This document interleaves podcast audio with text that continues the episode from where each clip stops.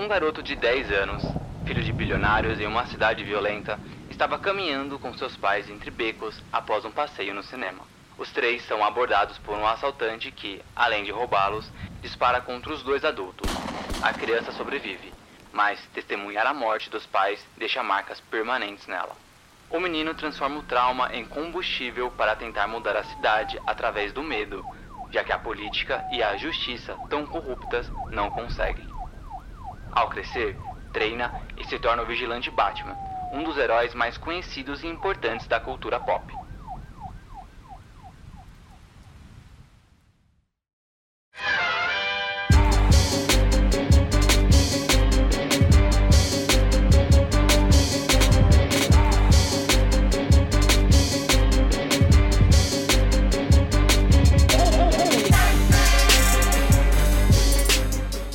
Para celebrar o um novo filme do Homem-Morcego que estreia em março, vamos fazer uma viagem por todas as adaptações live action deste herói e comentar sobre as principais versões em quatro episódios especiais aqui no Divergência Criativa.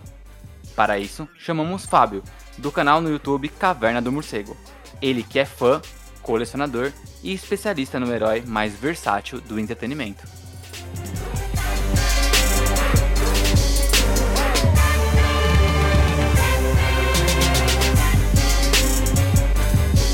Goodbye.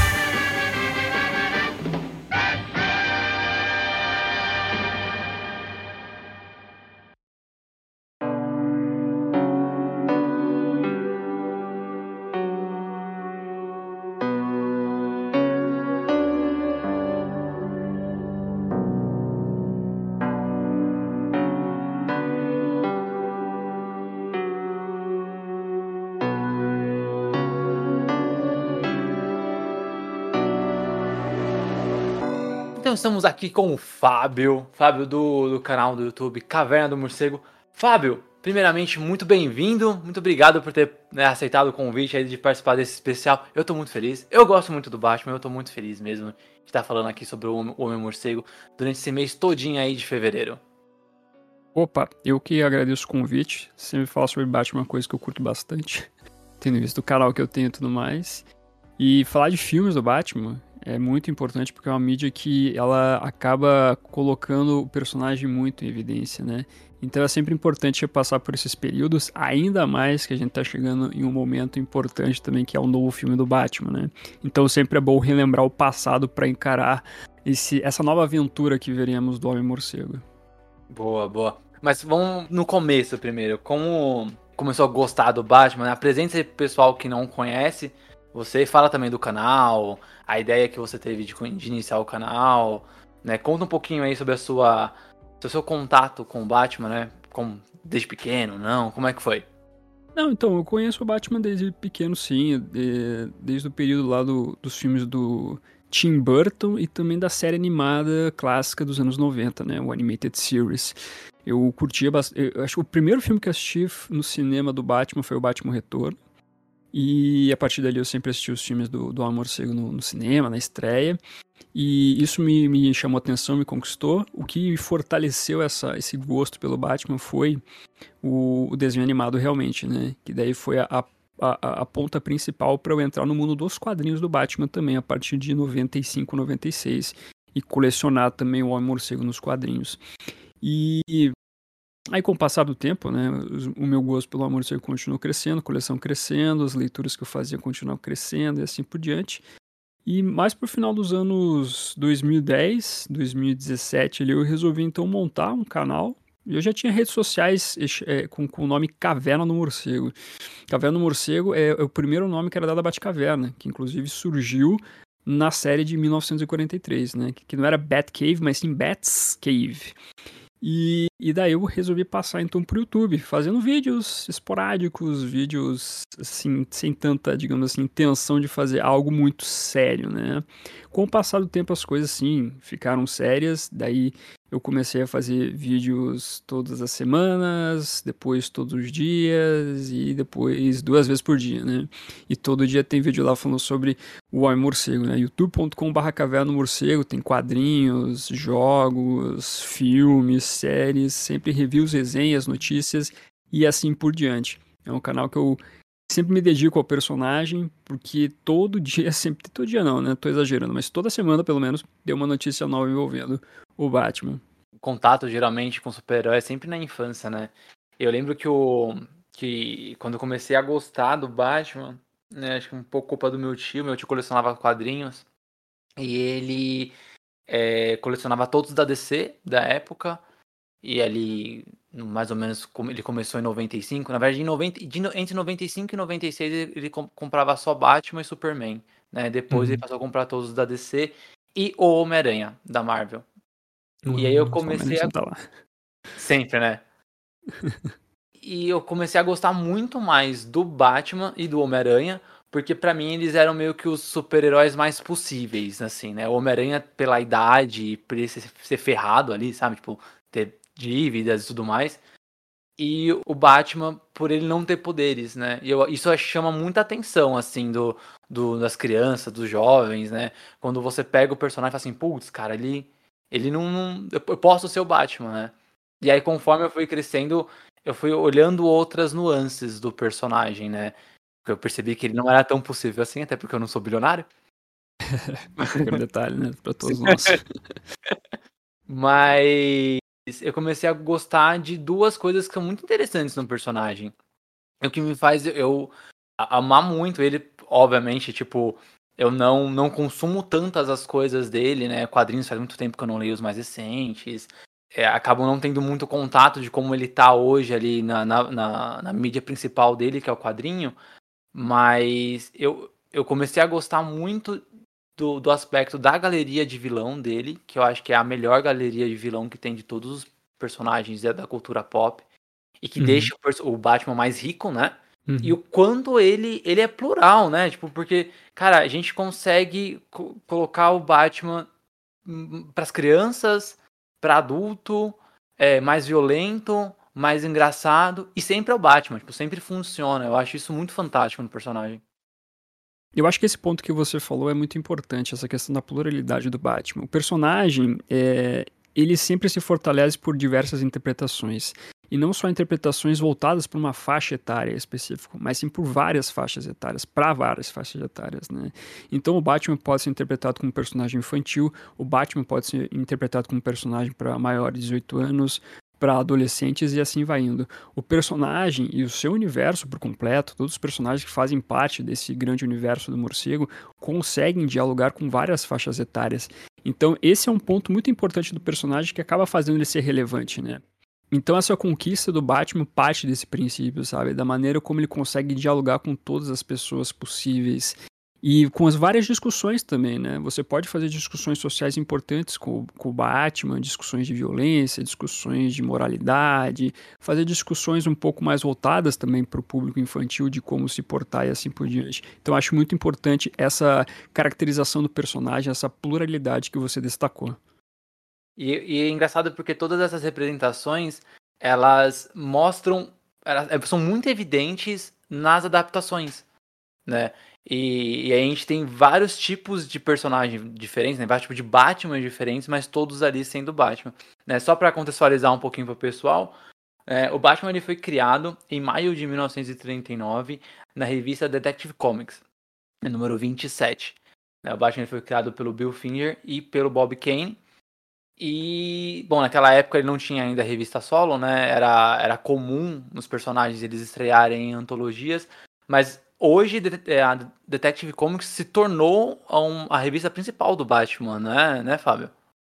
Isso, é. Ele surgiu nessa revista com outros personagens, outros detetives, né? Tanto é que a Detective Comics número 1 de 37 trazia é, outros personagens, personagens até famosos que apareceriam mais pra frente, como por exemplo o detetive Slam Bradley. Mas e, em 1939 ele surgiu nessa revista com outros personagens e só que um ano depois ele ganhou já sua revista própria, né? Que foi a Batman número 1, de 1940. Tamanho sucesso do personagem. Mais pra frente, é, ainda na, na, Era de Ouro, então, a revista dele, é, a Detective Comics, desculpe, teria histórias só do personagem também. E aí ele teve a primeira adaptação para live action, né, para em carne e osso, em julho de 1943, num seriado de matinê de cinema, né, que era o The Batman. naquela época nos Estados Unidos, cinema era tipo parque de diversão, né? Você comprava ingresso, entrava e ficava o dia inteiro, e aí você poderia assistir vários filmes. Ia também assistir as séries que passavam entre os filmes, né? E aí o Batman estreou ali na, na, naquela época, no dia, em julho mesmo de, de, 70, de 43, todos os episódios, acho que eram 15, se eu não me engano, foram ao ar ali no cinema, só que ele ficou por temporada durante um tempinho. É, teve uhum. vários, várias séries famosas naquela época, tipo Besouro Verde, por exemplo, aquela que tinha o Bruce Lee, super ficou famosa, né, tendo, tendo ali essa, a, a, os episódios passados no cinema e, e, tudo mais. Mas é engraçado que esse Batman, ele, ele, por causa do contexto da época, né, 43, a gente estava ali né, no finalzinho da, da, da Segunda Guerra Mundial, e bem na época ali que os Estados Unidos começou a, a já se envolver na guerra, as histórias era, elas, elas eram muito diferentes do material original, né? Ela era mais próxima, né, com esse diálogo de, de guerra, né? É, é bem engraçado ver o Batman nesse contexto. É, o, o, se você assiste essa a, a, primeira série de 43, você realmente vai ver que não tem nenhum vilão conhecido ali. É, é, o, é o, professor é, Taka, eu acho que é o nome do vilão, se eu não estou enganado. Ele é, é, um personagem japonês, então você vê todo o contexto de guerra nesse sentido. Inclusive é uma série que quando você assiste hoje em dia, você vê realmente um lado bem preconceituoso dos americanos ali, né? Retratação do, do povo japonês e assim por diante. É uma série que ela tem os seus problemas, mas ela traz muito o contexto da Segunda Guerra Mundial da época. Então você vê essas discussões aparecendo por ali, né? Mas realmente é um trabalho que traz o Batman, traz o Robin, traz alguns aspectos interessantes, a introdução da Batcaverna ali, né? É, na série, a série trouxe um elemento muito importante depois para os quadrinhos e assim por diante, só que ele acaba seguindo o, um, uma, um, aspecto seu próprio, entendeu? Ela não quer fazer uma adaptação que siga muito o que são os quadrinhos com os personagens conhecidos, mas sim que traga esse contexto de guerra para discutir a guerra em si. Os quadrinhos faziam muito isso também, né? Tinham discussões da guerra, tinha aquela questão do esforço de guerra e assim por diante para financiamento das tropas americanas. Mas aqui a série ela segue esse, esse trabalho de contextualizar o, o inimigo japonês.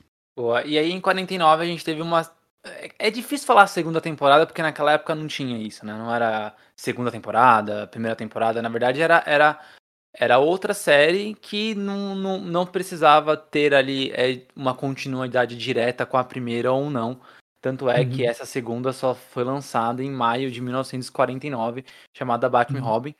Ela também tinha um pouco do contexto de, de pós-guerra, mas ela não era tão apelativa quanto, quanto a primeira temporada, a primeira série. E também tinha, teve as mudanças de, de, de atores, né? Na primeira, na primeira série, de 43, o Batman foi vivido pelo Lewis Wilson e o Robin pelo Douglas Croft. Eu acho muito engraçado que naquela época as roupas eram de pano, né?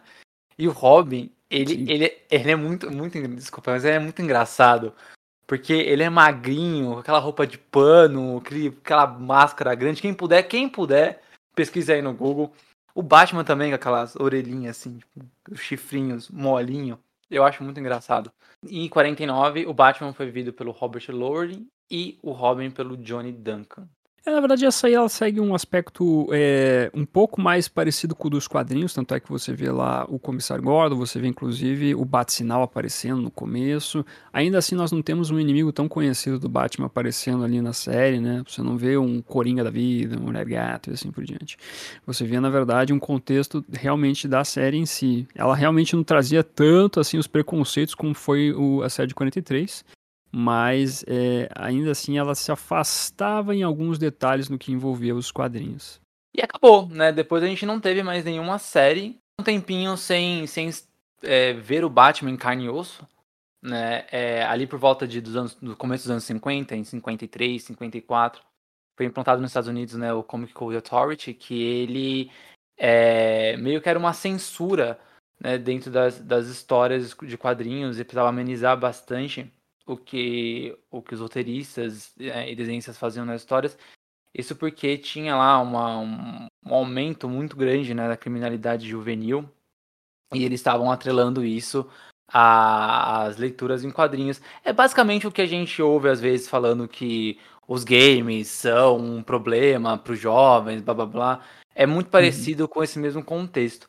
Então o Batman, é, acho que todos os personagens sofreram bastante com isso, mas o Batman, ele ele foi completamente remodulado, mas não só por causa dos quadrinhos, mas porque em 66, ainda seguindo essa mesma essa mesma linha, né, de deixar os personagens mais leves, mais palatáveis, né, para o público infantil, o Batman ele ganha uma, uma série de televisão, né? Antes, né, a CBS tinha tentado fazer uma série bem infantil em 65, essa série não rolou, mas logo no ano seguinte, em 66, a gente conhece aí a, a série que durou três temporadas e é super famosa hoje, que tinha lá o Burt Ward como o Robin e o Adam West como Batman. Diz a lenda que a série de 43, a série de 49 serviram de inspiração para a série 66 ser, ser feita, né?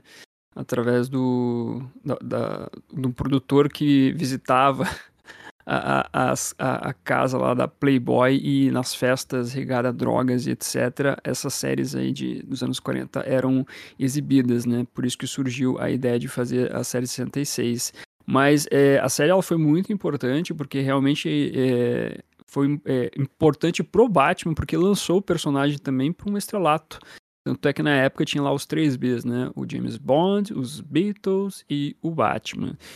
E a série, ela segue muito o que eram os quadrinhos na época da, da Era da, de Prata, onde o personagem, tendo em vista todas as discussões ali que tiveram no, no Senado americano, eh, o personagem Batman deixou de enfrentar tanto o crime especificamente para seguir um lado enfrentando personagens da ficção científica, coisas malucas e etc., trazendo um pouco do, do divertido, da galhofa e assim por diante. Não falo no sentido pejorativo a galhofa aqui, né?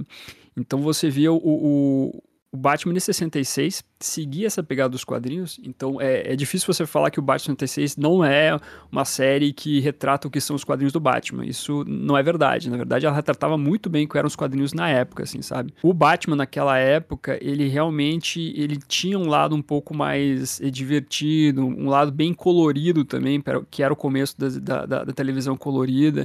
Então você via isso muito refletindo no personagem. É uma série que trouxe é, muita evidência do Batman, trouxe coisas importantes no personagem. É claro que mais para frente ela foi, foi é, tentaram esquecer ela por tudo que o Batman meio que apresentava nesse período, mas ainda assim com o passar do tempo a, a, a série se tornou bem cult, assim, bem cultuada entre os fãs. Eu gosto bastante dessa série, assim. Faz muito tempo que eu não assisto, mas eu lembro que a minha mãe gostava muito, né? Então quando eu era é, ali pré-adolescente, mais ou menos, e tinha TV por assinatura em casa, é... quando passava ali um horário que eu tava perto da minha mãe, a gente assistia. Ela gostava bastante essas séries ali dos anos 60 e 70 de super-heróis. É, Shazam, Poderosa Isis, Mulher Maravilha, Batman, O Incrível Hulk. Minha mãe curtia pra caramba, né? Então eu acho que a visão da minha, que a minha mãe tem do Batman é essa. É muito engraçado isso, assim, quando a gente vê os filmes mais mais, mais densos, as, as, as versões mais densas do Batman, né? Minha mãe vê estranheza, é muito engraçado isso. É, o, o, Acho que a maioria das pessoas que nasceram nos anos 60, acho que até 70, né? Elas têm muito, muita visão do Batman do Adam West, né? Como o Batman. E se você ler os quadrinhos da época, ou mesmo um pouquinho antes da Era de Ouro, você vê que a linguagem da série é muito parecida com os quadrinhos, assim. Até na maneira como é, é, surge o vilão, aí você vê o personagem principal ser capturado, aí o Batman e o precisam sair da armadilha, depois vão atrás do vilão. É, é, é muito parecido a linguagem, assim, dos quadrinhos com o que era colocado nos roteiros roteiros, né? Então acho que isso é um ponto importante ressaltar, porque eu sempre vejo é, muita gente pensar que o Batman 66 é algo que difere dos quadrinhos, que, que, que, mancha os quadrinhos do Batman, mas não, o mancha o personagem Batman, né? Mas pelo contrário, ele retrata exatamente o que era o Batman naquela época. Por isso que a gente entra naquela questão da pluralidade, né? Ou das interpretações.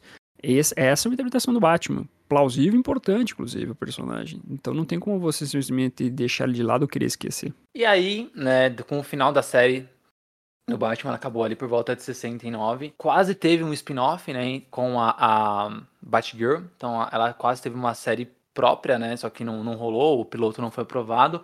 Antes ainda, né, a série foi muito muito importante até para essa dinâmica de, de séries e tudo mais, porque ela foi uma das primeiras séries.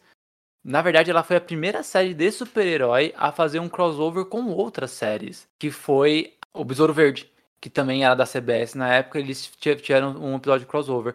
Antes, a poderosa Isis tinha, tinha ali é, um crossover, quase um crossover com o Shazam, mas porque uma série concluiu e depois o outro personagem apareceu na outra série.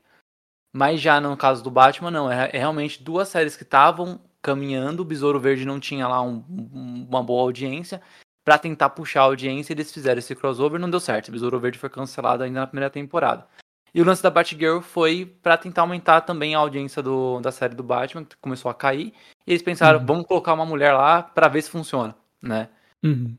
É, funcionou por uma temporada. A série foi cancelada logo em seguida. O Adam, o Adam West e o Burt Ward voltaram a fazer o Batman em 79, né, numa minissérie chamada The Legends of Super Heroes. Você assistiu, Fábio? Ela é muito engraçada. É, na verdade, eu não tive a oportunidade de assistir, mas eu, eu vi imagens e tudo mais, eu vi os super-heróis da DC reunidos lá. É uma coisa diferente, né? É, é assim, ela não tem orçamento nenhum. E aí você tem vários super-heróis juntos, né? Tipo, que eram super amigos na época, né? Tem vários. Você fala assim, nossa, meu, imagina, final dos anos 70, como é que era para mostrar os poderes? Não mostrava.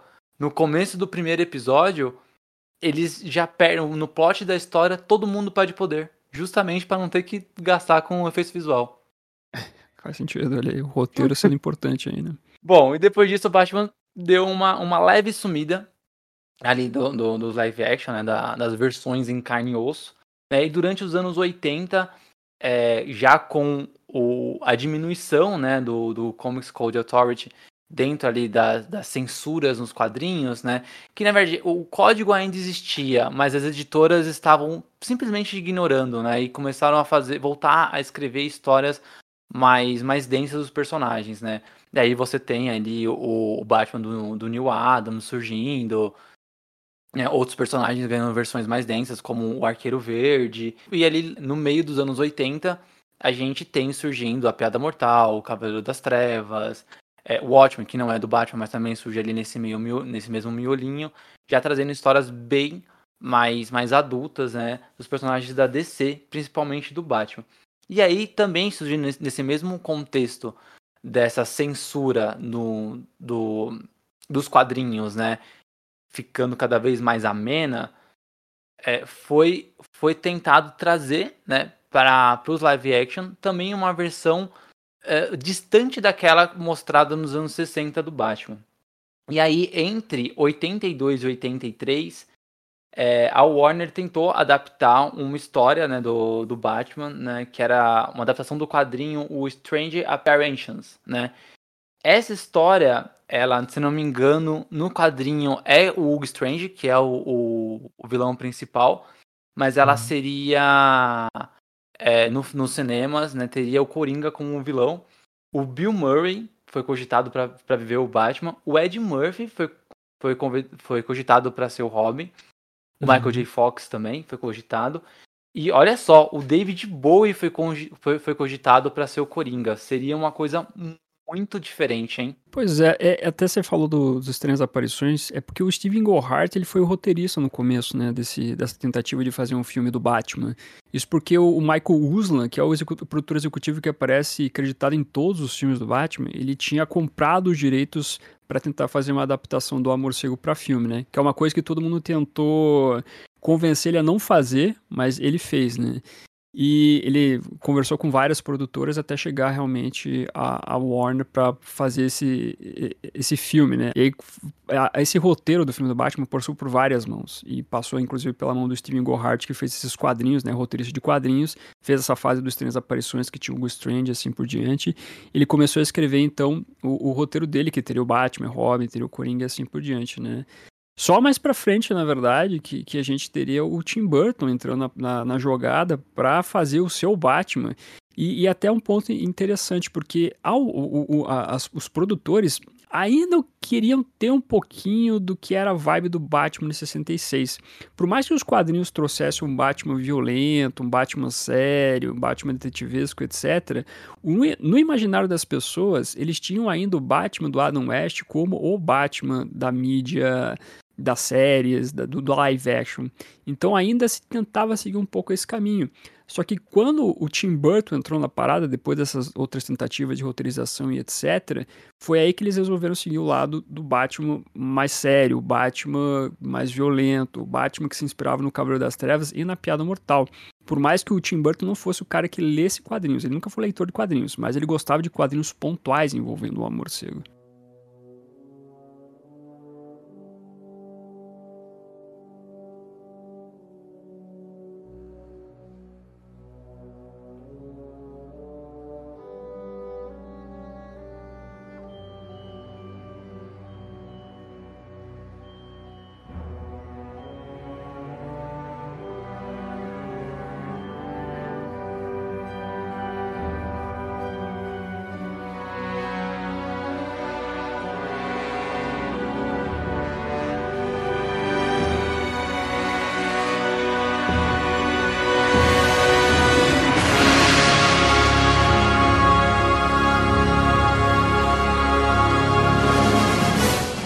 já, já que tá, já começamos a falar do Tim Burton, né? Chegamos a 1989, né? Com o filme Batman, né? É esse o nome.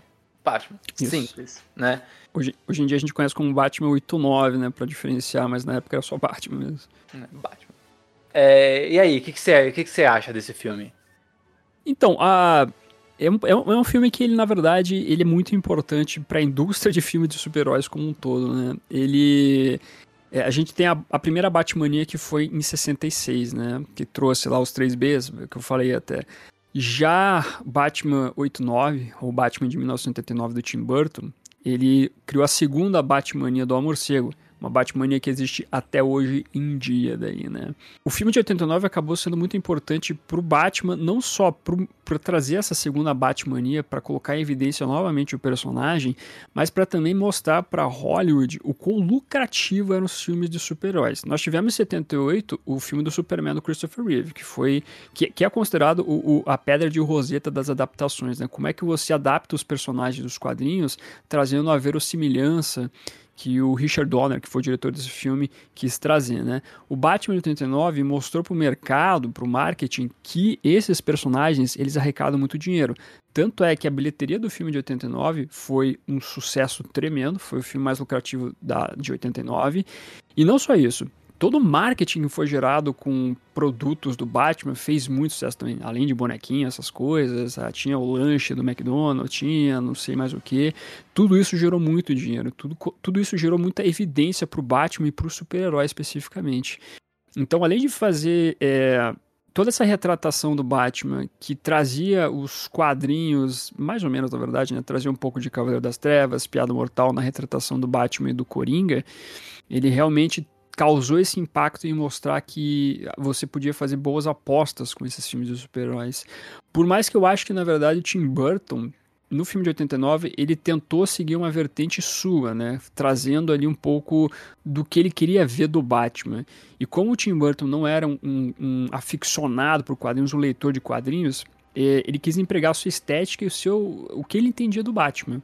Ele até, é, o diretor ele reclama um pouco do filme de 89 porque ele, os produtores pesaram muito a mão é, em ditar as regras, ditar como deveria ser a adaptação do Batman, né? E isso acabou deixando o Tim Burton um pouco chateado, tanto é que quando ele for fazer a continuação, ele vai, vai impor um pouco mais, né? Falar que ele só vai fazer a continuação se ele pudesse trazer o Batman dele. Aí a gente vai ver uma coisa diferente, mais diferente ainda, né? Mas o o Batman do Tim Burton, ele é importante nesse primeiro Batman especificamente, para realmente trazer evidência para o personagem, trazer uma evidência para o mercado e, e, realmente pontuar para as pessoas que o Batman não era mais o Batman do Adam West. E sim, a gente está vendo uma nova versão do personagem, uma versão muito importante, uma versão que ficaria no imaginário das pessoas. Por mais que também na época rolaram as polêmicas envolvendo os castings, por exemplo, o cast do Michael Keaton como o Batman, porque isso gerou petições de fãs dizendo que o Michael Keaton, que ele tinha feito comédias anteriormente, não poderia ser o Batman. Como é que um cara que fazia comédia, que foi o Beetlejuice, poderia ser o, o, Batman que a gente conhece lá do Cavaleiro das Trevas, por exemplo, ou dos quadrinhos recentes, né? Então é, é interessante ver como esse filme ele gerou vários padrões de discussão de casting, de marketing, etc., que a gente viria se desenrolar com os próximos filmes, não só do Batman, mas de outros super-heróis. Então é um filme que também tem o seu ponto importante assim para resumir toda uma indústria. Eu gosto de falar que quando você tem um, um novo filme do Batman, a indústria do cinema, principalmente de, de, de super-heróis, muda, né?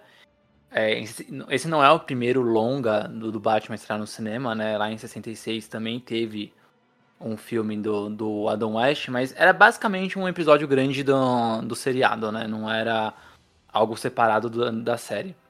Mas quando, quando esse de 89 chega, eu sinto que toda a indústria do cinema começou a olhar né, os filmes de super-heróis de outra maneira. E você tem toda uma vertente ali dos anos 90, é, ainda muito tímida, né? Diferente do, do, do crescimento dos super-heróis depois dos anos 2000, né? Principalmente depois de 2008 com a, com a Marvel Studios. Mas você, você olha que, que o Batman de 89 ele mudou como as pessoas entendiam que poderia ser um cinema de fantasia com a temática de super-heróis. Né? E é muito engraçado como um filme do Batman, depois das próximas gerações que a gente vai conversar, ele tem essa, esse poder de falar assim, ó, a partir de agora o filme de super-heróis tem que ser assim, sabe? É, é muito louco, assim, o, o poder que, que o Batman tem. E eu acho muito engraçado o pessoal ter feito petição na época, né, sobre o Michael Keaton. É, e hoje, provavelmente os mesmos fãs, só que agora muito mais velhos, né, 30 anos mais velho, 40, sei lá, é, estarem, tipo, super felizes porque ele vai voltar ali dentro do filme do Flash no ano que vem. Eu acho muito engraçado, né? Como o mundo dá voltas, né? Tipo, você reclamou do cara lá atrás, você também reclamava que ele era baixinho, você também reclamava que ele não era confortável como Bruce Wayne, e aí tá vibrando porque o cara vai voltar e aí porque era o seu Batman de infância. Eu acho isso muito engraçado. É, é, é, é, a ironia da vida, né? A galera reclama no começo, depois vê o cara atuando e acaba curtindo o personagem. É que nem quando a gente vê, por exemplo, as áreas de discussões que tem depois com, com o Heath Ledger, com o próprio Ben Affleck, talvez com o Robert Pattinson a gente veja uma coisa parecida. É sempre assim, é, é, é um ponto que você vai ter que passar. Você vai viver o Batman, ou qualquer personagem do universo do morcego, a galera vai te encher o saco nesse sentido. para depois te amar daí, querer, querer você como personagem, cultuar essa versão do Batman e etc. Eu gosto bastante desse, desse filme, assim, eu gosto do tom gótico que o, que o Tim Burton traz pro personagem. Eu, eu gosto muito do Jack Nicholson como Coringa. Eu acho muito difícil entrar nessas discussões que existem existe na internet sobre qual que é o melhor Coringa. Eu acho muito difícil porque para esse contexto que o Tim Burton colocou, o Jack Nicholson é perfeito, sabe? Eu só, eu só na, depois que eu comecei a rever mais vezes o filme, é, me, incomod, me incomodava um pouco o lance dele ser o responsável pela morte dos pais do Bruce, né? Mas que super entendi dentro da, da, do que, que o Tim Burton queria propor ali, de é, ser um, um, ciclo, né? É, o vilão que transformou o Bruce em Batman uhum. é, se torna o grande Nemesis dele no futuro. Eu, eu entendi o ciclo que o, Tim, que o Tim Burton quis colocar. É, essa é uma discussão realmente que tem, do fato do, do, da ligação do Coringa com o Batman em suas origens, né? Mas é, é, é, aquela coisa assim que eu me acostumei é, é, em relação às várias versões do Batman. Cada um cada diretor ou cada roteirista, desenhista vai ter sua interpretação do personagem e ele tem o, o entre aspas, direito de mudar assim um detalhe ou outro para é, trabalhar sua história, né? Trabalhar a construção do personagem, do protagonista, do antagonista e fazer sentido para a trama toda que ele está escrevendo. Então é, é um Batman que tem essa ligação forte com o Coringa no passado, na criação também, né? Mas e, e, isso não é um problema para uma interpretação do Batman. Eu acho que faz sentido para aquilo que está sendo proposto naquela obra.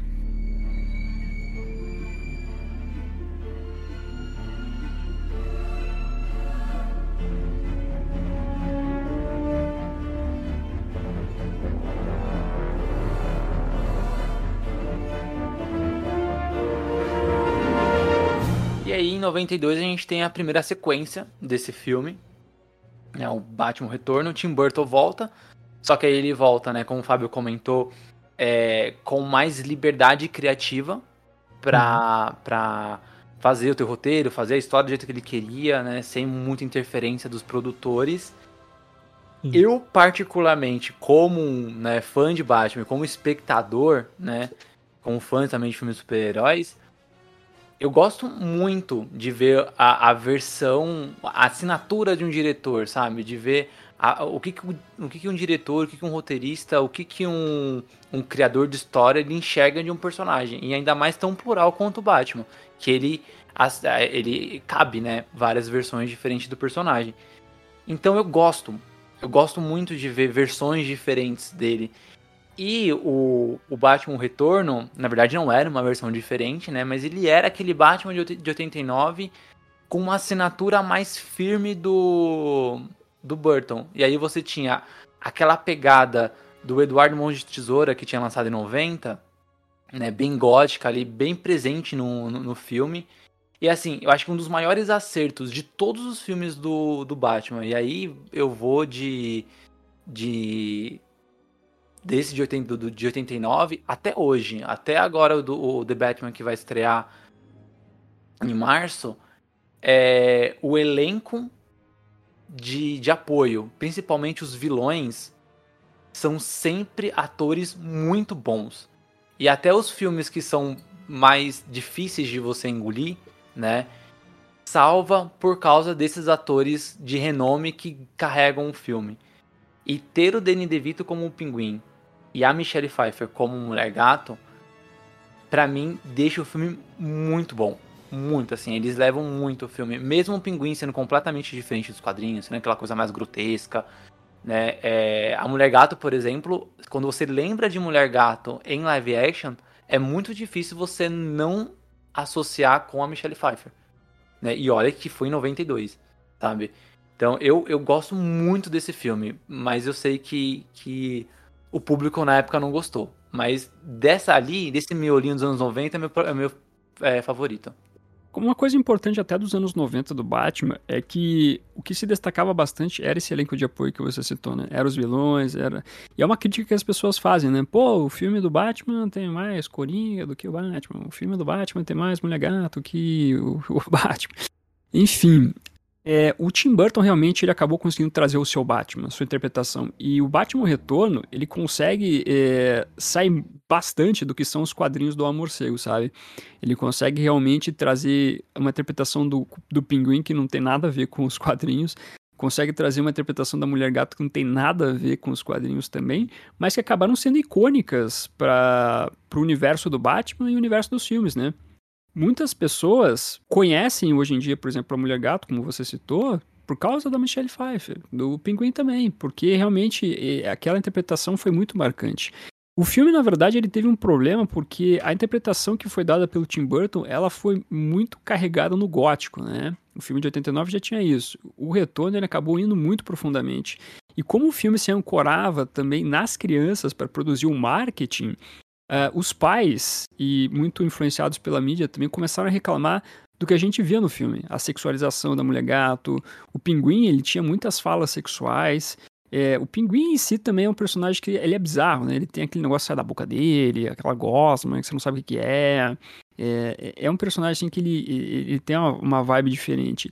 E isso acabou pegando muito mal para Warner que tinha vendido lá o marketing tudo para o McDonald's para vender os bonequinhos e os pais falavam pô Warner ou pô McDonald's você tá vendendo bonequinho aqui do Batman Retorno mas esse filme não é para criança o que que você tá fazendo e isso acabou gerando uma mudança mais para frente que a gente viria da franquia, que não o Tim Burton não voltaria a fazer mais filmes do Batman. O diretor queria fazer os filmes, queria continuar fazendo novas interpretações, inclusive com a introdução do Robin assim por diante, mas a Warner chegou e falou: Você não quer fazer mais esse filme, né, Tim Burton? Vamos deixar outra pessoa fazer agora? A gente deixa você fazer outros filmes, mas o Batman você, dá um tempo agora, tudo bem? E aí o Tim Burton nunca mais pôde fazer o, o, os filmes do Batman, né? Acabou entrando o Joe Schumacher para fazer outra vertente do personagem. E aí esse suposto terceiro filme, né, que sairia com o, o Tim Burton como, como diretor, É, ele, na verdade, ele é muito de, de, de personagens, é, obviamente de tom seria completamente diferente, mas ele, ele é muito parecido com o que o Batman Eternamente, o terceiro filme dessa franquia, ele saiu, né, em 95. Mas nesse terceiro filme, nesse suposto terceiro filme do Tim Burton, a gente teria o Charada é, interpretado pelo Robbie Williams. Eu não sei se esses elencos estavam fechados ou era só cogitação. Né? Eu acho que era só cogitação, até porque o roteiro não, não tava, não, não, não tinha batido o martelo. Eu acho que o, em relação ao Robbie Williams, é, é, tem uma história que ele ficou muito chateado pelo fato de usarem ele para conseguir contratar outros atores, né? O Robin Williams estava confirmado, acho que pro confirmado ou quase confirmado pro terceiro filme.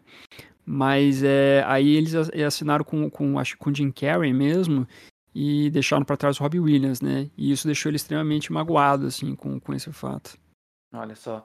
Aí o, o Duas Caras seria o, o Billy D. Williams, que é o, o, o Lando Calrissian, né, da, da, da, série Star Wars, e ele viveu o Harvey Dent no primeiro filme de 89. Então a gente viria uma, uma, uma versão bem diferente, né, do Harvey Dent, ainda mais porque muda a etnia. Hoje, já é uma um tabu enorme, já é uma. Um, todo mundo reclama, várias pessoas, todo mundo não, né? Mas várias pessoas reclamam quando muda a etnia, que não sei o que. As, as produtoras estão mudando mais, e aí você vê que provavelmente conforme isso vai acontecendo, essas reclamações vão diminuir. Mas eu fico imaginando, tipo, o Duas Caras aparecendo ali é, como um homem negro ali nos anos 90, ia ser, tipo, bem diferente, né? A gente teria outra, outra interpretação. Aliás, tá saindo, né, lá fora um quadrinho que seria Sim. uma sequência do Batman Retorno, né? E aí tem o, o Batman Retorno ou do Batman de 89?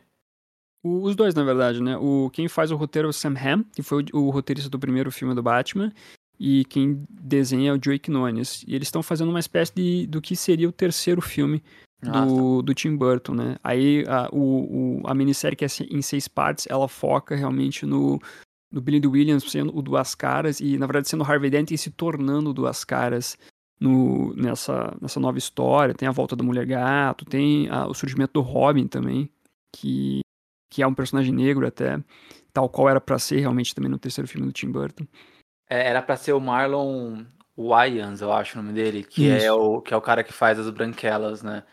É, é muito, muito louco. Tipo, se esse filme saísse, assim, é, a gente ia ver esses atores de uma forma completamente diferente que a gente vê hoje, né? Sim. E, e a, a psicóloga lá, Chance Meridian, né, que estreia na, na franquia do Batman nesse filme, ela, ela seria vivida pela René Russo.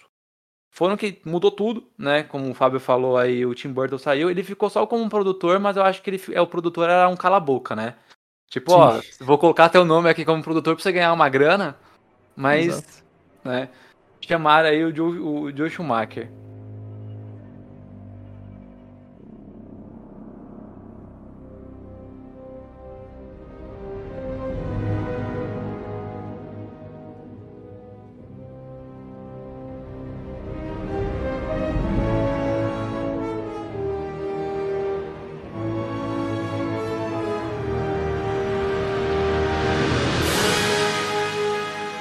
Chegamos no 95, com o Batman Eternamente. Tem o Tim Burton, Michael Keaton não quis voltar. E aí eles contrataram o Val Kilmer para substituir o Michael Keaton. Sim. O Michael Keaton, eles chegaram a, o, o, chegaram a fazer um uniforme assim novo pro Michael Keaton para esse filme do George Schumacher, né? Mas o ator ele começou a ver que o negócio estava indo para um caminho que ele não estava afim, e ele realmente caiu fora. Né? Ele chegou a ler o roteiro, viu que o negócio não estava legal e ele realmente pediu para sair daí. O Robin foi vivido pelo Chris O'Donnell.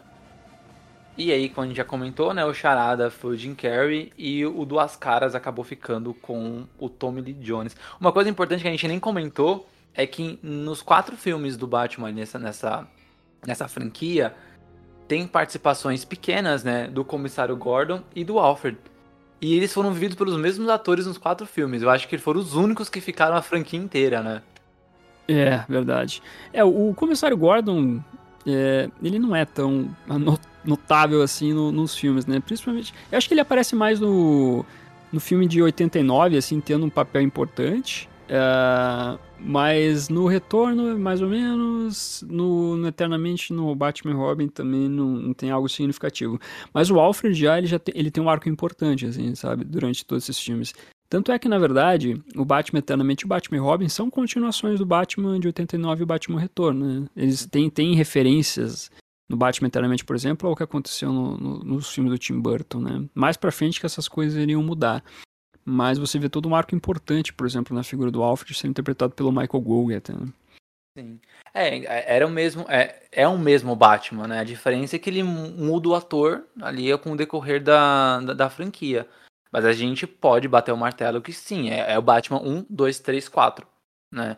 Ah, muitas pessoas não consideram, eu acho isso muito louco, né? Mas só pela, pelo, pelo fato do tom ser diferente, dos atores. Dos atores, mais ou menos, né? Porque é só o Batman que muda, né? O resto continua. Ah, eu pulei a, a Chase Meridian, né? Eu não falei que ela agora foi, seria, né? ela foi vivida no filme pela Nicole Kidman. Vou falar que esse filme, ele é o meu, é o meu filme preferido de infância do Batman, assim. É, eu, eu acho que, que a ideia de trazer o Batman para um, um público mais, mais é, infantil, né? Ali naquela época eu era criança, em 95 eu tinha 5 anos, eu, eu comprei a ideia, eu gostei, é isso aí, sabe? Funcionou para mim, né?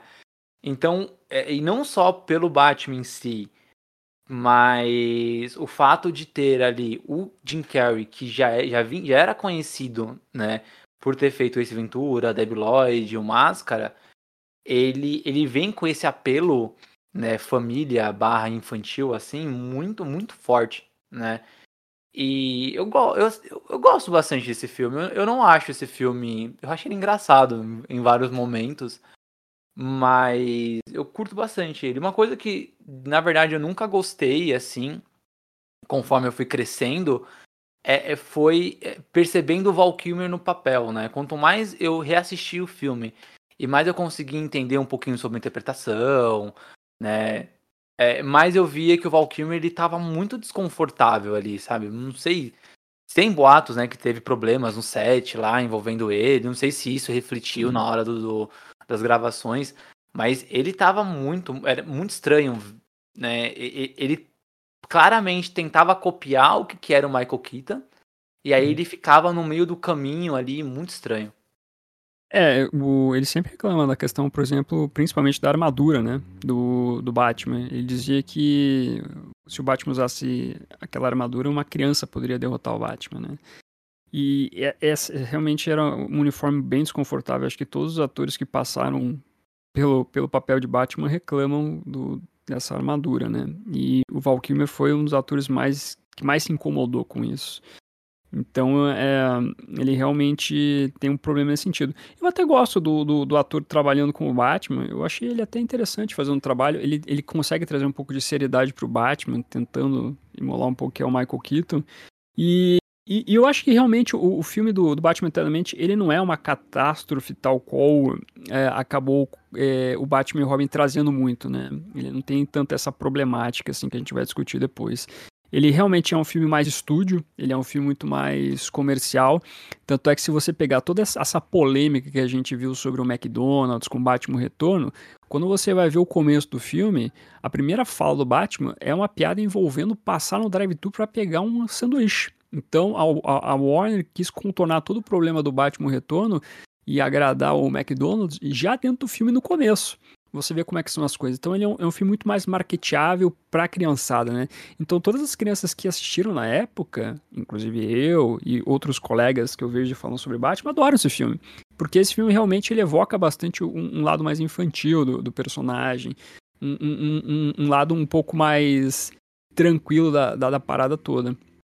Então eu acho que o filme tem esse propósito também é, de ser mais vendável, de ser mais agradável. Até sempre nós temos a, a, uma polêmica hoje em dia envolvendo o corte do, do, do Joe Schumacher envolvendo o filme do Batman Eternamente. Porque o Joe Schumacher, ele pode ter feito esse filme um pouco mais leve, a pedido do próprio estúdio, mas ele é um diretor que trabalhava com temáticas entre aspas, pesadas anteriormente, né? Ele é um diretor que fazia filmes muito interessantes, numa pegada mais séria, 18 anos, assim por diante. Então, eu não sei se necessariamente 18 anos, mas ele fazia uma pegada mais, mais séria também, né? E ele pensou em fazer um Batman que fosse mais sério, um Batman que seguisse a pegada do Tim Burton. E, e tanto é que existe eh, o corte do Joel Schumacher, onde temos essas cenas mais pesadas, temos eh, outras, outros momentos um pouco mais intensos no que envolve o Batman combatendo o crime, o próprio Asilo Arkham, o próprio Duas Caras e etc. Né? Então, é, por mais que exista essa vontade dos fãs hoje em dia ver o, o filme do, do Joel Schumacher, o primeiro que ele imaginou envolvendo o morcego, ainda assim o Batman eternamente foi um sucesso na época, envolvendo o público infantil, envolvendo o público adulto também, e fez muito mais dinheiro, por exemplo, que o Batman Retorno. E isso acabou deixando o estúdio mais tranquilo e possibilitando, inclusive, o, Joe Schumacher continuar na franquia e fazer o próximo filme do Morcego. É, uma coisa que, que eu acho que é. Eu, eu tô meio ambíguo quanto, quanto a isso num Batman Eternamente. É o lance do Charada e do Duas Caras. Eu gosto dos dois, tá? Eu gosto do, da interpretação do Jim Carrey como Charada, do Tommy Lee Jones como Duas Caras. Mas eu, eu sinto que eles meio que fizeram ali versões do Coringa, né? O, o Charada é super engraçadão, risonho o Duas Caras também. Então eu, eu senti ali que foi, ah, vamos, vamos trazer o Coringa pra cá, já que ele morreu no primeiro filme, vamos trazer ele aqui em espírito, pelo menos, né? Eu sempre fico meio na dúvida se isso é legal ou não. Eu gosto porque eu tenho um apego muito sentimental pelo filme. Mas eu sempre fico na dúvida se isso foi uma boa escolha ou não. É, o... realmente tem isso. Os vilões são bem importantes, né? Os atores, etc. Eles são bem caricatos, na verdade, né? É, eu, como é, fã do Duas Caras, é um dos meus vilões favoritos do Batman, essa interpretação do, do, do Duas Caras do Tommy Jones, ela é meio complicada nesse sentido, quando ele é muito espalhafatoso, né? Que era uma coisa que ele, ele seguia muito do, do Jim Carrey ali, nessa questão da comédia até, né? Que é uma coisa que existe nos bastidores também da época, né? Que parece que o Tommy Lee Jones odiava o Jim Carrey. O Jim Carrey já contou isso em alguns bastidores aí, né? Então, é, você vê ali que realmente os, os, atores seguiam vertentes diferentes dos personagens. Por mais que eu acho que, na verdade, o Jim Carrey ele segue muito o que era o charada da série 66. Se você assiste o charada na série 66, você acaba sentindo que o Jim Carrey se inspirou muito naquele personagem para retratar esse vilão, sabe? Já o Duas Caras realmente ele acaba destoando bastante do que a gente conhece do personagem.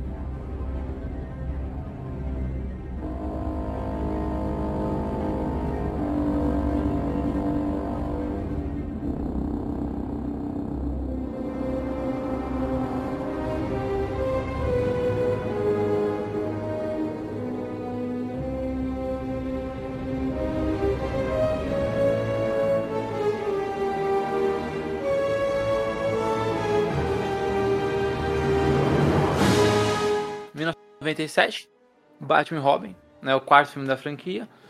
É, John Schumacher volta na direção, Val Kilmer não volta como Batman, e aí chamaram o queridinho da televisão americana nos anos 90, né, o George Clooney, que estava em super ascensão por causa da série Plantão Médico. Chris O'Donnell volta como, como Robin, eles inserem a Batgirl, faz, faz uma adaptação ali, ela não é a Barbara Gordon, né, ela não é filha do comissário Gordon, mas sim é sobrinha do, do Alfred, né, que é interpretada pela, pela Alicia Silverstone. Então ela faz a uhum. Barbara Pennyworth. E como vilão, ainda segura os dois vilões principais, né, levando aí essa, essa ideia de que o, o, elenco de apoio, né, os vilões principalmente, sempre foram bons atores. O Arnold Schwarzenegger vem como o Sr. Frio e a Uma Truman como era venenosa. A gente tem, tem o Benny também, né? Vivido pelo Deep Swenson. Só que também. eu, eu até tive a oportunidade de reassistir esse filme recentemente, né? Ele tá na HBO Max. Eu, eu tinha assistido muito tempo atrás e tem toda essa mística problemática do filme. E é, como eu já tô um adulto um pouco mais formado em relação ao Batman, eu, eu recentemente quis assistir o filme para reviver todos esses problemas aí que, que existe com o filme, né? E eu acho que, na verdade, é, o filme ele se propõe a ser uma galhofa. É, e a galhofa não no sentido pejorativo, mas no sentido realmente de ser algo que quer brincar com todo esse universo do Batman, né? Ele realmente quer ser algo diferente daquilo que foi retratado anteriormente e quer colocar o Batman feliz, tranquilo e etc. O problema é que a galhofa não é brincadeira. Você não pode simplesmente jogar é, conceitos lá e não explicar direito essas coisas, né? E acaba que o, o grande problema do filme são os vilões. É a interpretação do Sr. Phil pelo Arnold Schwarzenegger, na verdade, a construção do personagem e também a construção da Era Venenosa, que são vilões que eles têm propósitos que são estranhos. É, a, a, a, vilanização deles é estranha. O, o Sr. Frio, do, do Arnold Schwarzenegger, ele é um cara que teve um acidente lá e resolveu ficar mal, resolveu ficar malvado. Você não compra a ideia realmente de ser um vilão especificamente. A Era Venenosa tem um pouquinho disso, mas é engraçado o fato que ela quer proteger as plantas é, a fauna, a floresta, ela quer é, é, é, ter esse intuito de, de que o, o, reino vegetal domine a Terra, mas é engraçado que ela fala isso e na cena seguinte ela está atacando fogo em todas as plantas possíveis que estão ao redor dela. Tanto, e, e, tem outros problemas, como por exemplo o Arnold Schwarzenegger é o cara que, o Sr. Frio especificamente, é o cara que não pode é, ficar num ambiente com uma temperatura normal, né, temperatura ambiente literalmente, né, ele tem que sempre estar em regiões de extremo frio, mas você vê o cara fumando um charuto, que não faz sentido também isso. Então esses pequenos pontos assim de construção dos vilões acaba quebrando o filme e você não compra essa galhofa toda que é para ser colocada, né? Se o filme se levasse a sério em trazer a galhofa, você teria talvez um filme que ele poderia ser discutível no que tange ao Batman da época, porque nos quadrinhos o Batman não era galhofa, naquela época dos anos 90, era, era outra pegada, mas ainda assim o filme teria consistência para ser um filme dentro da interpretação do Joe Schumacher. O, o, fato é que eles não conseguiram estabelecer muito bem o que eles queriam criar para esse personagem, para todo esse filme na época. Isso de abraçar, eu gosto de usar a, palavra, a frase abraçar a farofa, né? Isso de abraçar a farofa eu acho que ou você tem que fazer isso com a cara e com a coragem mesmo, e falar assim, estou fazendo isso e eu quero que o filme seja isso, né? Do que você faz dessa forma meio que que foi jogada, né? Ah, vamos colocar um charuto aqui no, no Surfrio porque vai ser legal. Vamos colocar um bate, um bate cartão de crédito porque vai ser engraçado. Vamos colocar o, o, o eu lembro do bate cartão de, cartão de crédito. Vamos colocar os lábios, os lábios de borracha né? Porque vai ser um puta plot twist. Até o bate-cartão de crédito, quando você, você interpreta nessa galhofa, assim, ele é engraçado. A cena é. Depois de um tempo, assim, a cena acaba sendo engraçada e, e ela faz sentido naquele contexto daquele Batman, sabe? Então eu, eu comecei a comprar a ideia do cartão do bate-cartão de crédito quando eu realmente comecei a ver esse Batman para ser realmente algo jocoso. Hum, e, e até tem alguns momentos interessantes, como por exemplo a apresentação da, da Era Venenosa, ela, ela e traz muito do que é a Era Venenosa nas suas primeiras aparições do, dos quadrinhos do Batman, né? Que ela foi criada a partir de, de atrizes do pin-up mesmo, né? Então você vê essa, é, essa inspiração mais próxima dos quadrinhos também. Só que o problema são outros. É, é, é, é, quando você realmente quer fazer algo que é sério e ao mesmo tempo quer fazer a galhofa, mas aí não explica direito a galhofa, e daí você coloca, como você falou, né, tem o charuto, aí tem o lápis de borracha, aí a própria. Às vezes você vê, por exemplo, a Era Venenosa com uma planta lá, que, que ela sai de uma planta lá para surpreender o Robin, aí de repente essa planta é, é, é, é, o mesmo artifício que vai acabar tirando a Era Venenosa do filme também, né? Sendo derrotada pela planta que ela estava dentro antes, né? Então não faz sentido muita coisa ali, sabe? E esse é o, o, o grande problema do filme. Ele, ele, o roteiro não explica direito as coisas, o roteiro realmente constrói muito mal os personagens, principalmente os antagonistas. Se você pensar, o Senhor Frio ele, ele tem um propósito de arrecadar dinheiro. Ele faz os crimes dele para arrecadar dinheiro para conseguir salvar a esposa dele, né? Pagar o tratamento ou a pesquisa que ele quer fazer para salvar a, a, esposa dele, né? Só que, tipo, ele, ele cria coisas ali com o estudo dele que na indústria da farmácia ele conseguiria ter todo o retorno possível para ter o dinheiro para salvar a esposa. Ele não precisava ser criminoso. Ele é doutor. ele, ele, ele é um cara inteligente pra caramba. Como é que o cara simplesmente se torna um, um, um criminoso é, simplesmente para querer ser um criminoso, para salvar a esposa? Não faz sentido, sabe? E então isso para mim que quebra o filme, assim, a maneira como eles acabam explorando esses personagens muito mal. Só que em contrapartida, uma das coisas que eu mais gostei de ver nesse filme é o arco que envolve o Alfred. O Alfred aqui ele tá morrendo, ele tem uma doença, a mesma doença que a esposa do Senhor Frio, só que no, no estágio mais inicial. E isso é muito legal, porque a interpretação do Michael Gould, toda é, é a interação que, que a gente vê do Batman do George Clooney, que é o, o, um ponto importante também, nós temos uma modificação aqui no que envolve o Batman, ele faz um trabalho muito próximo e muito importante com o Alfred, assim, um arco muito, muito bem feito no que envolve a figura do Alfred. Então, esses momentos acabam me conquistando até do filme. Mas o, os antagonistas aqui acabam quebrando bastante o que era para ser bom no filme, sabe? Eu achei legal esse arco também dos, dos pais, eu acho, eu acho legal, né, do, dos pais, né? O arco paterno do, do Alfred.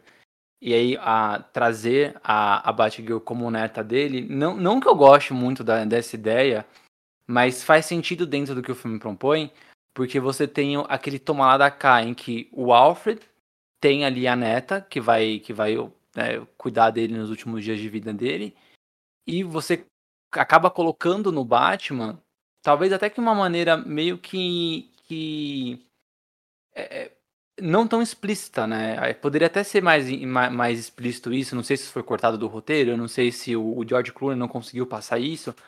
É, você tem a, a, a, o contraponto, né? Porque o Robin, ele, ele, ele tem, é uma, uma, uma, ele tem uma relação também de pai e filho com o Robin. Então você tem o Alfred, né, e a neta dele ali, e ao mesmo tempo o, o Batman, né, o Bruce, olhando o Robin falando, putz, esse, cara, esse menino aí é meu filho e um dia eu vou envelhecer e como é que vai fazer? Será que ele vai me perder da mesma forma que eu perdi meus pais, né? Porque eu também me arrisco. Então eu acho que esse plot ele, ele é bacana, né? Pena que não conseguiu ficar muito profundo por causa do, do, do restante do filme, né? né? Como é que eu tava falando sobre abraçar a farofa, Venom 2 abraça a farofa. Sabe? Abraça de verdade. Acho que o Batman Robin, talvez por ser em 97, era uma época muito distante, né? Não tinha tanta coragem de abraçar as farofas assim, mas.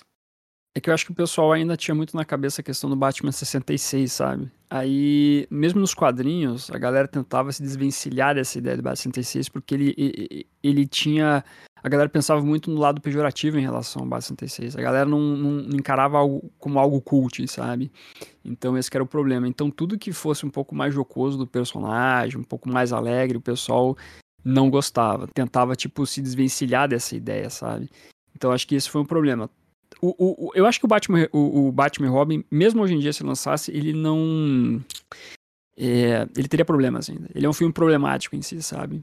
É, mas eu acho que talvez as pessoas não pegariam tão pesado assim, falar que ah, o filme destruiu a franquia, a franquia do Batman, destruiu os filmes super-heróis por um tempo, etc. Né? É um filme com problemas, mas eu acho que talvez ele, ele não seria tão massacrado hoje em dia quanto foi no passado. E aí eu vou deixar aqui para finalizar duas menções honrosas, né? Uma com honra, outra nem tanto. A primeira menção rosa ao primeiro uniforme do Robin, né? O uniforme preto com a, o, a, a, ave, né? O, o tordo vermelho, uhum. que lembra muito ali o uniforme, da, obviamente baseado no uniforme do Asa Noturna nos quadrinhos, só que mudando, Sim. né? O, o azul pelo vermelho. Uhum. Eu acho muito legal esse uniforme, né? Tava na cara que se o Joe, Joe Schumacher ele tivesse é, chance de colocar um arco solo ali do, do Robin se desvencilhando do Batman para ser um asa noturna, isso aconteceria em filmes futuros. E a outra menção, não tão honrosa assim, é o Bane. Que, pra quem veio da queda do morcego, era muito decepcionante ver ele daquele jeito. É, o Benny realmente. O Benny tava na, na crista da onda na época. O próprio Sr. Frio também tava na crista da onda por causa do Animated Series, né? Mas a interpretação tanto do Benny quanto do Sr. Phil não foi das melhores. É, existiam rumores até, na época, em relação ao Robin, fazer um filme solo do Robin. É, o, Chris O'Donnell chegou a comentar que a intenção talvez era fazer isso, só que como o filme fracassou é, nas críticas e tudo mais, o Batman e Robin decidiram não seguir com essa ideia. E, eu, e, e realmente o uniforme do, do, Dick lembra muito o do Asa Noturna. E eu acho interessante o arco do, do, do Dick na, no filme, porque é pro personagem realmente tentar é, ser mais confiável pro Batman. Né? O Batman confiar no, no que é o, o, o Robin, o Dick, e não ficar tentando deixar muito nas rédeas, né? Só que o próprio filme no final acaba estabelecendo que o Robin realmente não consegue se salvar sem a ajuda do Batman ou da Batgirl, na verdade. Eu acho muito bizarro, assim, como realmente o, o, o, Robin, ele tem problemas nesse filme também. Outra construção errada que o filme acaba fazendo mais pro final. realmente é um filme que no roteiro tem uma, uma problemática gigantesca.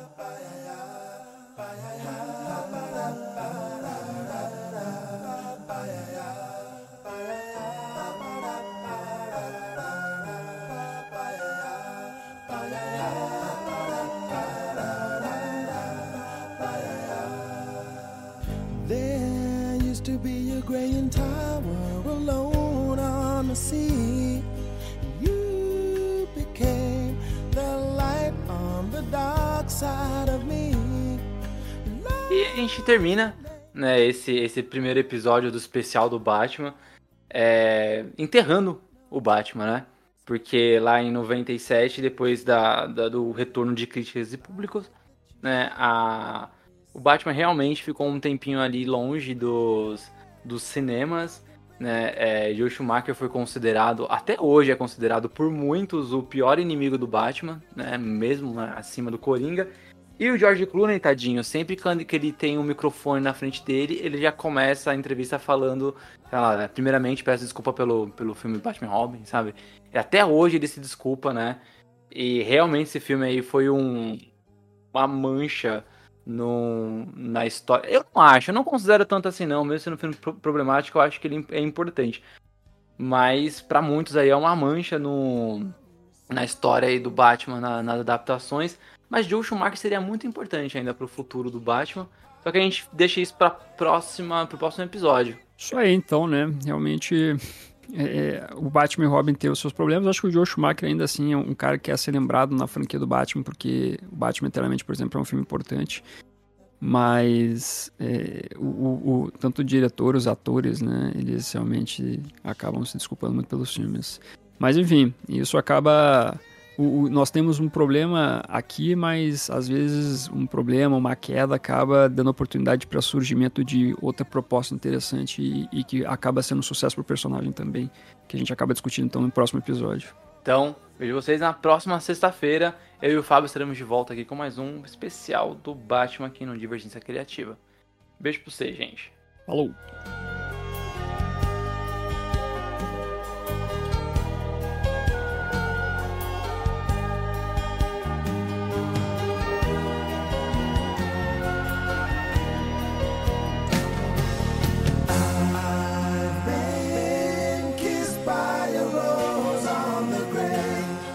Você acabou de ouvir esse episódio maravilhoso e não sabe mais o que pode fazer da sua vida? Pois siga a gente nas redes sociais. Podcast, arroba Divergência Criativa, ilustradoras, arroba anarte.soa, com dois N's, e arroba itsartv. Apresentadores, arroba Tico, underline Pedrosa e arroba paixão.gil. Entre também no nosso site, divergenciacriativa.com.br.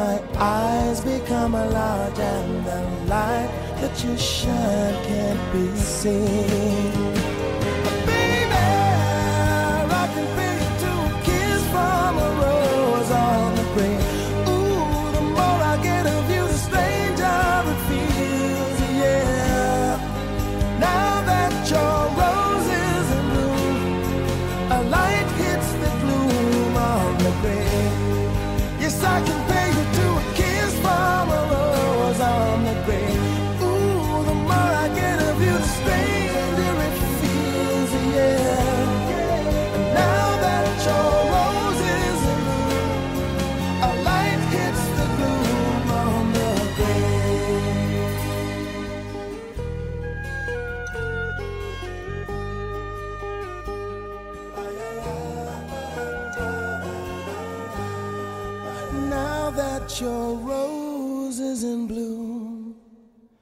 A light hits the gloom on the